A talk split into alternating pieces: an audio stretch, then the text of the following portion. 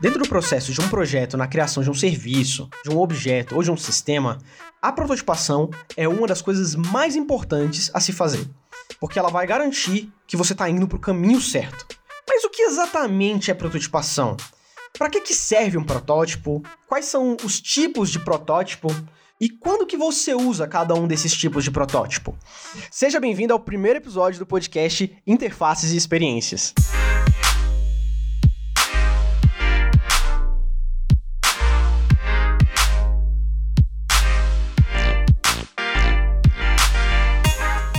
Meu nome é André Wallace, eu sou designer de interfaces e de experiência do usuário. Eu sou o Luiz Jordânio e sou desenvolvedor web. E hoje a gente tá com a presença aqui do Daniel. Eu sou o Daniel Marques, eu sou jornalista, não tenho nada a ver com design, e eu tô aqui para fazer as perguntas, porque são dois especialistas aqui, e se não tiver ninguém para intervir, eles vão ficar falando termos difíceis que você não vai entender, ou algumas pessoas podem não entender. Então esse é meu papel. Ele é o que a gente chama de orelha. Para começar esse assunto, a primeira coisa que a gente tem que saber é o que é um protótipo. O que é a prototipação em si? Bem, a prototipação ela é uma etapa do processo de design, assim como ela também é uma etapa do processo de desenvolvimento de um projeto, porque o design ele está envolvido no desenvolvimento de um projeto. Essa seria uma etapa do que a gente chama daquele de design de produtos, que o pessoal chamava de design industrial antigamente? Sim e não.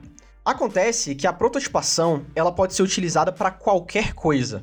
Por exemplo, você pode prototipar um produto por exemplo, a gente quer fazer um controle de videogame e a gente prototipa como vai ser esse controle de videogame da maneira que gasta o mínimo de recurso possível e pode garantir o que a gente quer descobrir o mais rápido possível, sei lá, cortando o controle no papelão. A gente pode também fazer prototipação sobre o sistema simplesmente desenhando no quadro como que a gente imagina que vai ficar o sistema quando ele estiver de fato pronto. Ou mais ainda, a gente pode prototipar um serviço simplesmente fazendo um cenáriozinho, definindo papéis e falando: ó, a partir de agora você é o atendente, eu sou o cliente, aquele cara é não sei o quê, e a gente finge que a gente é o serviço e eu quero ser atendido. A gente prototipa o serviço também. Entendi. Então, basicamente, o que está fazendo é que todo produto, todo serviço devia fazer, de pensar no usuário, é isso? Sim, é parte do processo de pensar no usuário, assim como também é parte do processo, agora envolvendo metodologias ágeis, de falhar cedo para acertar mais cedo ainda. O que, que eu quero dizer com isso? O protótipo, ele é, resumidamente, a maneira mais simples, mais barata e mais rápida de você se provar certo ou errado para você mesmo. Então, protótipo é sobre teste. Sim, exatamente. O protótipo, ele faz parte da parte de teste. Por quê? Porque ele é tudo que vem antes do desenvolvimento. Você vai primeiro testar uma ideia ou uma funcionalidade antes de chegar no desenvolvedor e falar, eu quero isso ou eu quero aquilo, para que ele não perca tempo desenvolvendo alguma coisa que não vai chegar à produção. Então, tipo assim, eu quero um cortador de grama que seja mais eficiente para cortar a grama do meu quintal, que tem, vamos supor que é uma grama especial alienígena aí que tem alguma particularidade. É, então, eu vou contratar uma empresa, vamos supor, para produzir um cortador de grama melhor. Então, o protótipo é quando ela faz, ela, ela imagina, assim, ela testa a minha grama, vê que, como ela funciona, e eles fazem um produto lá, um cortador de grama, e o protótipo seria a parte de teste, para vamos ver se funcionou de verdade, pra gente ver se a gente pode produzir isso e vender, é isso? Exatamente. Existe um case muito interessante de uma empresa que ela basicamente é, iniciou todo esse movimento ágil, que é uma empresa que chama IDEO. E essa empresa, ela tem um case que está na internet, está disponível na internet, que fala sobre um carrinho de compras. Eles recebem uma proposta de criar um novo carrinho de compras e eles aproveitam para ensinar como que é o processo de metodologia ágil que eles utilizam para rapidamente sair da ideia para protótipos funcionais. Então o que, que eles fazem? Eles têm todo o processo de ideias, eles pesquisam bastante, que são as etapas anteriores ao que a gente está falando, que no caso é a etapa de prototipação. Eles pesquisam, levantam hipóteses, validam qual é os reais problemas que o, que o carrinho hoje tem, uh, quão fácil é de usar, quão bonito ele é, levantam algumas hipóteses de, ah, se a gente fizesse aquilo, se a gente fizesse aquilo, eu acho que o problema pode ser esse, a gente pode resolver dessa forma. E aí, sim que eles têm essas definições, a primeira coisa que eles pegam e falam, ah, vamos testar essa primeira ideia aqui, que é pro cara já pagar as compras dele no próprio carrinho, porque o maior problema do carrinho é que ele fica gastando espaço na fila para pagar, no caixa. Como que a gente prototipa se ele pode pagar no próprio carrinho isso isso é realmente útil? Eles simplesmente pegam uma maquininha de compras, prendem com fita isolante no carrinho e vão no mercado fazer compras com a maquininha de compras no carrinho. E aí eles vão fazendo o quê? Compra, passa o cartão, compra, passa o cartão. Mas você percebeu que eles só precisaram de uma maquininha de cartão, um carrinho de compras e uma fita isolante para testar se a ideia funcionava. Mas até aí você tá falando sobre ideias revolucionárias, ideias interessantes. Mas onde que entra a prototipação e o usuário nisso? Porque até agora é uma ideia legal. Simples assim. Onde que passa para prototipação? A ideia da prototipação ela entra justamente é, na parte na qual você cria o que é mínimo, minimamente viável para fazer aquela ideia rodar e chama pessoas para poder fazer com que aquilo, aquela sua ideia, seja realmente feita. Entende? É como se é, você estivesse desenvolvendo uma chave, você constrói uma única chave e dá para aquele usuário é, usar aquela chave e ver se aquilo realmente serve para aquela fechadura. Ou seja, você evita o erro de fazer 10 mil chaves, todas darem errado e você ter que refazer tudo. Exatamente. A prototipação ela, ela é crucial para que não gere retrabalho e para que também não gaste energia e tempo com coisas que o usuário realmente não vai usar ou vai usar da maneira errada. Entendi. Eu conheço uma empresa que poderia ter feito isso e ia poupar muito problema, que é a empresa que faz lápis. Se eles fizessem prototipação no lápis, ele ia saber que o gosto da borracha que fica na ponta do lápis é horrível. Mais ou menos isso. Isso vai depender, inclusive, é, de quem é o seu usuário. Às vezes a gente não precisa nem falar exatamente do gosto, mas se você faz um lápis para crianças, se você simplesmente entregar o protótipo do lápis na mão das crianças, a primeira coisa que você vai perceber é que ela vai enfiar o lápis na boca, entendeu? E aí que vem a a, sacada que ninguém pararia para pensar se você não botasse isso na mão do usuário, que é, será que os componentes que eu tenho que botar no lápis têm que ser componentes que não são tóxicos se ingeridos? Ou melhor, não ter uma peça que possa se soltar, né? É você colher o feedback é o mais rápido possível para você não colocar em produção aquilo que vai te gerar algum déficit. Algum retrabalho depois. Quão comum é as pessoas ignorarem protótipo, não fazerem protótipo e acabarem se dando mal? Isso acontece com muita frequência, porque hoje os projetos eles têm que ser terminados em um tempo muito rápido. O mercado hoje ele exige isso. Então isso faz com que a maioria das pessoas erroneamente pulem as etapas do projeto. E a etapa de prototipação é crucial para não gerar o retrabalho. E isso está fazendo com que o mercado se torne cada vez mais errôneo, a ponto de que as pessoas gastam muito dinheiro é, querendo colocar projetos logo em produção e depois disso vem que a grande maioria das funcionalidades deles não estão sendo usadas e que o tempo da equipe deles está sendo mal gasto. Além de que a prototipação rápida, ela garante que você não tenha que discutir por coisas que não precisavam ser discutidas. Por exemplo, o dono do negócio, você está prototipando para um cliente, o cliente fala assim: "Não, mas eu quero a foto da minha mulher aqui no meu comercial de carros". E aí você vai ficar discutindo com o cliente, ah, mas da sua mulher não tem muito a ver com o seu negócio, eu entendo que você ama ela, mas será que essa é realmente a melhor imagem pra gente utilizar? Você não precisa gastar muito tempo tentando convencer esse cara disso. Por quê? O que, é que você pode fazer? Beleza, vamos prototipar.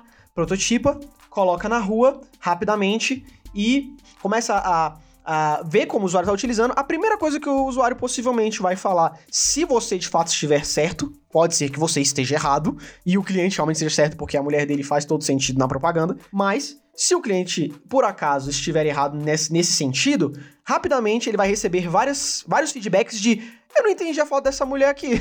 E aí o que, que você vai fazer? Os usuários do seu site não entenderam a foto dessa mulher aqui no meio. Aí ele, obviamente, se ele estivesse importando com o, produto que ele quer vender, ele vai falar, então beleza, pode tirar ela daí e colocar a foto da Mercedes. Mas aí que eu não é acho... é outra mulher. não sou especialista, mas parece que tem um problema aqui. Porque olha só, vocês falaram que são vários processos que vocês têm que fazer, o teste e tal mas vocês ao mesmo tempo estão falando de que o mercado não está aberto para isso, porque a expectativa da pessoa que está te contratando é que a coisa saia rápido, né? Que você tem que jogar de uma vez. Realmente tem espaço no mercado para você fazer uma prototipação? Isso está sendo aceito? Com certeza, porque com o protótipo você consegue dados e dados não são discutíveis. A partir do momento em que você faz um teste com o usuário com o seu protótipo e esse protótipo te apresenta dados que contradizem a, a ideia do, do cliente. ou até a sua própria ideia. Ou até a sua própria ideia, que é muito importante ressaltar que muitas das vezes a gente faz um protótipo acreditando que aquilo realmente é o certo e não é. É uma coisa que o, os profissionais têm que trabalhar muito. Muitos profissionais já fazem testes que estão tendenciosos àquilo que eles querem. Eles tentam fazer protótipo para se provar certos e não para garantir que ele tá chegando chegando na melhor possibilidade. Entendi. Eu pergunto isso porque o que eu imagino que deve acontecer. Você chega lá fala, olha, eu faço esse serviço completíssimo aqui, vai, eu tenho certeza que vai dar certo porque eu tenho todos os métodos, mas aí vem meu concorrente e fala, olha, eu faço aqui na metade do tempo ou na metade do custo como uma pessoa que está se interessando agora por protótipos, como eu imagino que é a ideia desse primeiro episódio de podcast, é, qual que é o incentivo que eu tenho para realmente querer estudar isso? Todo designer ou toda equipe que está trabalhando com metodologias ágeis e precisa implementar esses processos dentro de uma cultura que ainda não tem esses processos, tem o papel didático de conseguir mostrar o valor disso. Como que isso funciona? Você precisa necessariamente mostrar os dados de como já funcionou e você não pode vender para ele. É, aí estamos falando sobre venda mesmo. Você não pode vender para ele só o método, a metodologia. Você tem que vender o resultado. Você tem que vender assim. Eu estou te garantindo que nós vamos te entregar rápido o suficiente e garantindo os resultados. Você prefere garantir os resultados ou você prefere correr o risco de não conseguir o que você precisa? Aí entra muito também no, no processo de persuasão. Você mostra para ele antigos projetos seus, mesmo que você não tenha, você pega antigos projetos de outras pessoas e diz: "Olha, eles fizeram com um protótipo e eles diminuíram o tempo de desenvolvimento e é, conseguiram perceber que várias funcionalidades não eram as certas para aquele tipo de protótipo e obtiveram sucesso. Já essa outra empresa não. Essa outra empresa, nesse caso em específico, não usou protótipo. Isso não é difícil de você encontrar na internet, tem a rodo, a galera que não faz esse tipo de processo e aí acaba errando. E aí você mostra para ele: olha, essa empresa que não fez protótipo para essa funcionalidade ou para esse projeto em si, eles gastaram muito tempo e aí perderam muito dinheiro com isso, isso, isso e isso. Ah, então agora eu tô vendo o benefício, porque vocês primeiro estavam falando de assertividade, mas nem sempre você falar de assertividade vai convencer alguém. Mas falar de tempo realmente é uma coisa que consegue convencer alguém, né? E não só isso. Existe um negócio que a gente chama de métricas. Quando você trabalha com protótipos, você trabalha com métricas. É além de mostrar que o projeto vai sair mais rápido, vai ter interações melhores e vai ter mais garantia de que vai funcionar é depois você coletar os dados para ele ver qual foi o real avanço que ele teve. Sabe o que me lembra, vocês falando sobre isso? Na faculdade, quando você faz faculdade, você vê pelo menos uma matéria sobre processo científico, né? Que parece para mim é que vocês estão descrevendo um processo científico, que é você ter uma hipótese é, e testar a hipótese, fazer novos testes até chegar a um resultado, é isso? Um, foi muito bom você ter falado exatamente isso, porque tem uma frase, eu não sei qual é o crédito da pessoa que fez essa frase, mas ela é muito boa. A frase fala que o designer de experiência do usuário, que é basicamente o cara que é o mais responsável por tudo isso que a gente está falando aqui, ele é o mais próximo que um designer pode chegar de um cientista. É basicamente isso. É um processo científico aliado à criação de projetos e iteração constante. Existe uma história muito boa que o Rodrigo Giafredo conta bastante nos cursos que ele dá, nas palestras que ele dá, nas, nos cursos online que ele tem, que é a, a história do bolo. Eu vou tomar a liberdade de roubar a história dele e contar aqui, mas se vocês quiserem, procurem aí os, as, as aulas sobre design thinking do Rodrigo Jafredo, elas são muito boas. Qual é essa história? Vamos supor que você é um boleiro. Boleiro quem faz bolo? Ou quem joga bola. Ou quem joga bola. Eu acho que dizer confeiteiro. Vamos supor que você é um confeiteiro. Ou um boleiro se você quiser jogar bola com bolo. Bolos em formato de bola. se você é um confeiteiro e alguém pede para você um bolo de casamento, você tem duas possibilidades. Primeira possibilidade, você pega todas as informações com o cliente e aí a cliente vem para você e fala: "Olha, eu quero meu bolo com a textura assim, o gosto assim, só que com nuances disso aqui, decoração mais ou menos desse jeito aqui e com bonequinhos assim, assim assado e nesse formato". Ela te passou tudo o que ela precisava passar, correto? Ela sabe bem o que ela quer. Certo? Certo. Agora vamos supor que você tem 30 dias para fazer esse bolo. Você gastou os 30 dias analisando o que ela falou e fazendo o bolo, com tudo que ela falou. Chegou no trigésimo dia, ela veio e comeu o bolo. Pausa. Vamos voltar à história e vamos mudar o processo agora. Você é um confeiteiro ou um boleiro que joga bola com bolo e a mulher te passou as mesmas coisas e você tem 30 dias para fazer esse bolo. Ela te falou exatamente como ela quer. Nos primeiros 5 dias, você faz um cupcake com um simulacro de tudo que ela pediu. E entrega o cupcake na mão dela. Ela olha o cupcake e fala: A aparência é exatamente a que eu pedi. Muito bom. Os bonequinhos que você fez estão do jeito que eu pedi. Eu só quero mais detalhes. O gosto do bolo tá bem o que eu queria mesmo. Acertou em cheio. Mas a textura não era isso que eu queria. Você pega esses feedbacks que ela te deu e atualiza o que você tá fazendo. E nos próximos 10 dias, você entrega para ela um bolo de aniversário. Esse bolo de aniversário, agora já tem o que ela entregou antes, mais os feedbacks que ela deu depois. E ela fala: a aparência do bolo continua perfeita, os bonequinhos estão ainda perfeitos, mas agora eu acho que tem detalhe demais. O gosto não tá tão bom assim, eu não sei o que aconteceu, mas a textura agora tá ok. Então você começa a perceber, por exemplo, ah, talvez a textura que eu mudei alterou o gosto que antes estava ótimo, agora não tá mais. O que, que eu posso fazer para melhorar isso? E os detalhes dos bonecos que ficam em cima agora ficou demais. Então, daqui a 15 dias, para completar os 30 dias, você vai com todos esses feedbacks que você recebeu ao longo do caminho e entrega o bolo de casamento. Voltamos agora para as duas possibilidades. Entre a possibilidade em que você passou 30 dias fazendo um bolo de casamento para a mulher e a outra possibilidade em que primeiro você prototipou um cupcake, depois você prototipou um bolo de aniversário e por último você entregou o bolo pronto, qual é das duas possibilidades a que tem mais chance de dar certo? Imagino que aquele coletou informações para fazer o bolo do jeito que ela queria. Essa história resume o que é a prototipação. É você coletar os feedbacks mais rápido possível para saber o que você falhou. Você não fica triste porque você errou a textura do cupcake da primeira vez. Você fica feliz porque quando chegar o bolo real para quem precisa em produção no casamento, a textura vai estar tá legal agora. Esse exemplo é interessante, mas talvez não se aplique a tudo. Porque olha só, uma coisa é você fazer um bolo, outra coisa é você fazer um carro, entendeu? Porque um bolo você pode testar diversas variáveis ali, depois juntar o que deu certo, mas um carro tem um sistema interligado, talvez você tenha que fazer todo o carro com muitos detalhes para ver se ele vai, realmente vai funcionar perfeitamente. Mais ou menos. Só que é possível resolver essa situação. Existe uma história muito boa também, uma empresa falando sobre como ela definiu como ia funcionar a distância da cadeira e o volante de um caminhão. Eles mudaram vários formatos que tinham dentro do caminhão e eles estavam meio sem saber como que ia funcionar a distância de regulação da cadeira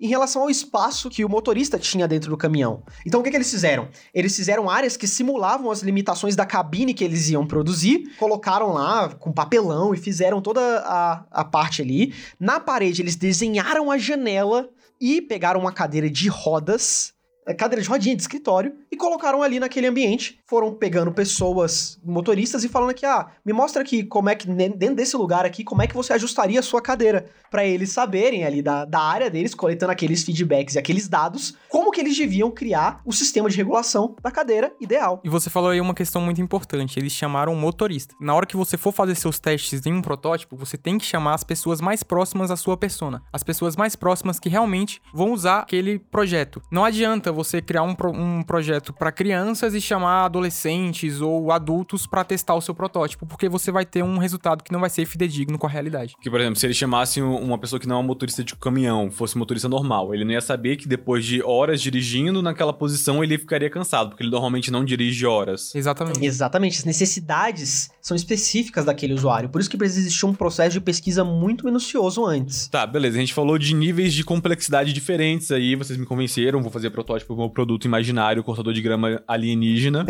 Mas eu quero saber se eu preciso fazer um cupcake de cortador de grama, um mini cortadorzinho de grama para acionar, ou se eu preciso montar realmente um simulacro daquele cortador para testar um antes de fazer 10.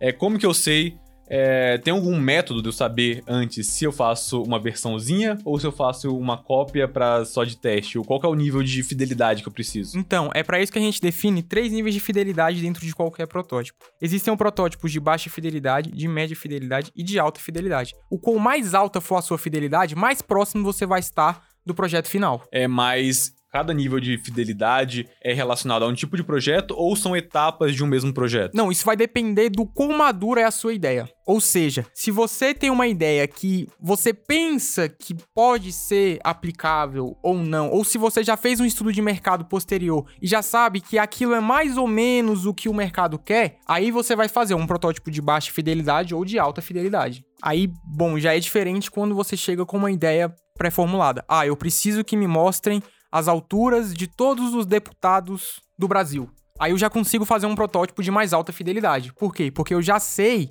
qual a informação que está contida ali dentro. Um brainstorming, um mapa mental, pode ser considerado um protótipo de baixa fidelidade, que basicamente é isso. Você pega o quadro, vai listando o que você precisa colocar, vai discutindo e vai organizando as coisas. Pode? Acredito que não. Por quê? Porque o brainstorm ele é mais uma questão onde você está definindo conceitos. E não validando. Exatamente. O protótipo ele entra já após essa fase, aonde você já tem uns conceitos pré-fixados do que você quer para aquele projeto, e aí você começa a validar aqueles conceitos que você criou. Isso não quer dizer que vai estar certo ou errado. O protótipo ele entra nessa fase de validar os seus conceitos, então não na criação dos conceitos. Então é importante falar isso, que antes de prototipar, você tem que ter uma coisa pelo menos definida do que você quer fazer. Sim, é, é muito importante já você ter uma ideia do que você quer. Você não precisa ter a ideia de como cada etapa vai acontecer especificamente. Isso você vai descobrir a partir dos testes do protótipo. Mas você já precisa saber qual é o intuito do projeto, por exemplo. Fazendo minha pergunta de uma forma diferente. A etapa de prototipação faz parte da etapa de criação ou são coisas separadas? Dentro de um processo iterativo de um projeto, a etapa de ideação, criação e teste, ela vai acontecer de uma maneira cíclica. Então, o que acontece? A gente pesquisa,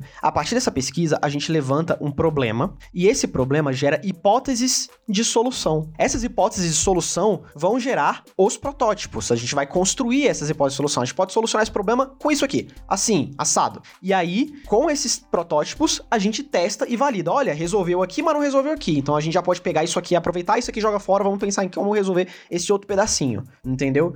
Agora, depois que você fez o protótipo de baixa, validou o conceito, conseguiu alinhar com todo mundo, aí fez um protótipo de média fidelidade para já entender como é que ia funcionar o fluxo, como é que ia funcionar algumas taxonomias. Aí você vai pro protótipo de alta fidelidade, que é tipo assim, vamos botar os pingos nos is para terminar de, de desenvolver e botar na rua. A impressão que eu tive quando você estava falando é que a fase que, onde você coloca protótipo do produto em contato com o usuário é a fase de alta fidelidade. É isso ou pode ser nas outras também? Na realidade, não. O usuário ele entra nas três etapas. Em qualquer momento, sempre que você for validar alguma coisa, você valida com o usuário. A não ser algumas coisas específicas, como por exemplo, você pode usar um protótipo de baixa fidelidade para validar o conceito com o stakeholder. O próprio cara da IDO ele fala, né, que se uma imagem vale mais que mil palavras, um protótipo vale mais que mil reuniões. Porque você consegue, por exemplo, validar com o stakeholder se o que você está pensando é realmente o que ele está pensando também. Mas na maior parte das vezes, o protótipo ele serve para você validar com o usuário. Então, sempre que tem teste de validação, é com o usuário. O protótipo de alta fidelidade, ele serve mais para você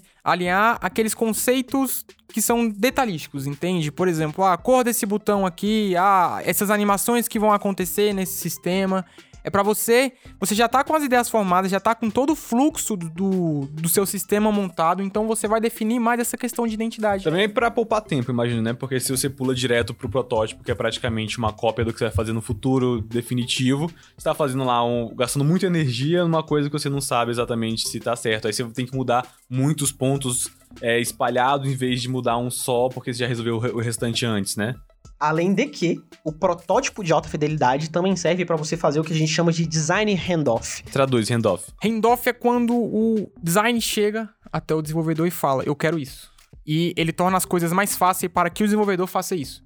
Só que antes do handoff acontecer, é importante também que o desenvolvedor faça parte desse processo de prototipação, para que o design ele não faça algo que não é cabível de se desenvolver. É, vou colocar em um exemplo. O cara quer porque quer que tenha a cabeça do Homer ali na página inicial do site, que essa cabeça do Homer não pode ser em uma imagem, tem que ser em elementos gráficos da web. Aí ele quer isso, e se ele não falou com o desenvolvedor antes, ele vai fazer o protótipo dessa forma. Porque no protótipo é fácil. Isso. Mas para desenvolver? Para desenvolver é outra coisa.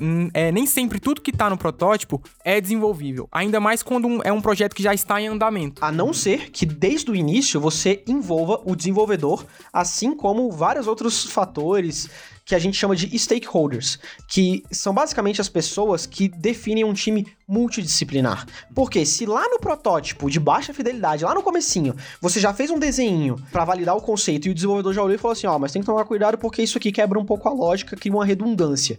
Você já consegue resolver isso lá no começo, então você já vai criando algo que é desenvolvível, se é que essa palavra existe. Como é que eu sei se eu realmente preciso desse processo todo de prototipação ou se eu posso ir direto ao ponto? Muito provavelmente, é, você sempre vai precisar de um protótipo. Mas caso você acredite que a sua ideia já está toda bem traçada e que o seu é, objetivo final já é tão claro que você não precisa de testes, você, como cliente, pode optar pela maneira que na maioria das vezes é errônea e que o mercado está fazendo de assumir os riscos. Entendi. Imagino que também é, deve variar com base qual que é o nível de risco que aquilo pode apresentar, né? Que, por exemplo, se eu tô prototipando um copo, o máximo que eu posso fazer de risco é o copo quebrar, ou então a água cair para fora, mas aí se eu tô fazendo um foguete pra NASA, você tem o risco de matar alguns astronautas, né? Não só isso. Você tem que pensar no seguinte: se você está prototipando um copo, você não está prototipando um copo só para você. Você está prototipando um copo para várias pessoas. É igualmente ruim se ele fala: "Não, o copo vai ter esse formato, eu não quero nem saber", e manda produzir direto o copo com esse formato sem teste nenhum.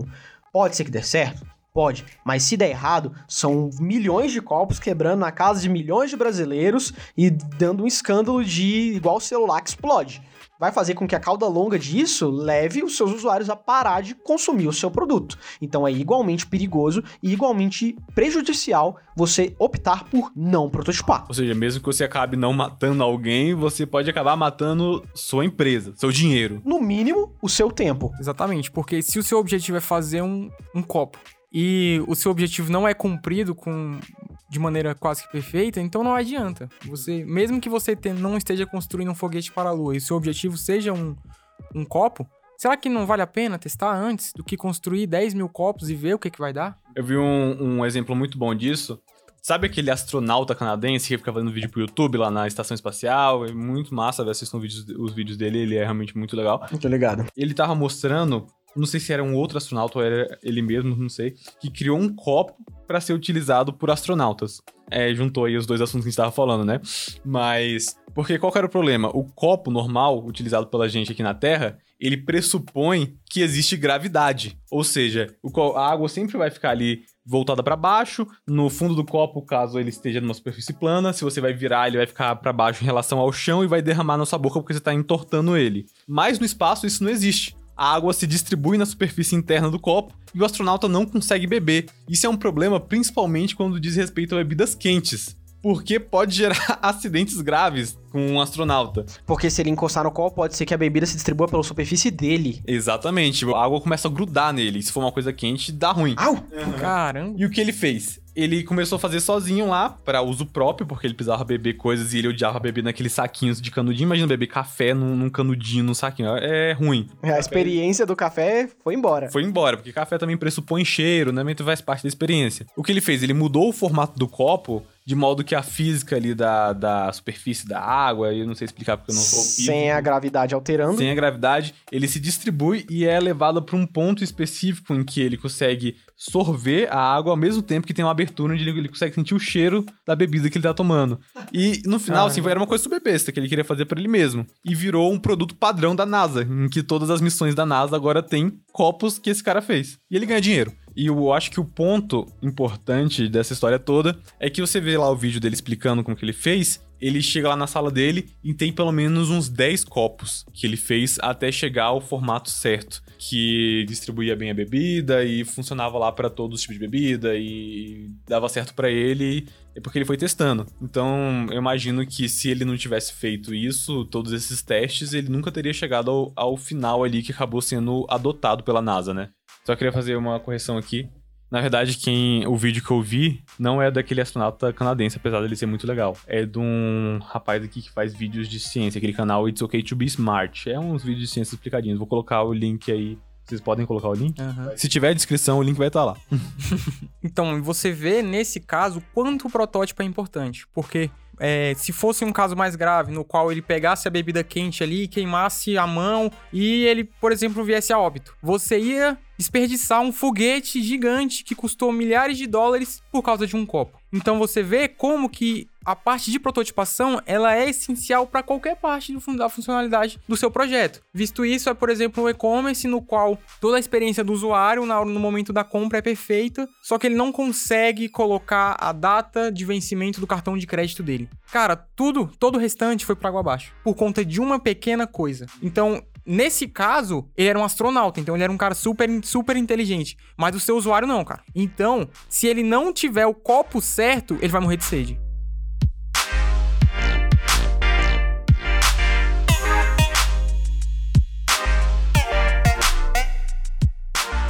A gente vai finalizando o nosso papo por aqui, mas eu acho que esse assunto ainda tem muito que ser dito, correto? Então a gente convida vocês para continuar esse assunto. Vocês podem continuar falando com a gente lá no nosso Instagram, que é 8pixeldg. A gente vai deixar o link dele aqui embaixo também para vocês poderem acessar. E justamente dando continuidade a esse assunto, a gente criou também um artigo lá no Medium que fala sobre quais são as principais ferramentas para fazer cada tipo de protótipo. E é isso aí, diga tchau, Daniel. Tchau, Daniel. Diga tchau, Luigi. Tchau. Tchau para vocês também. Até a próxima.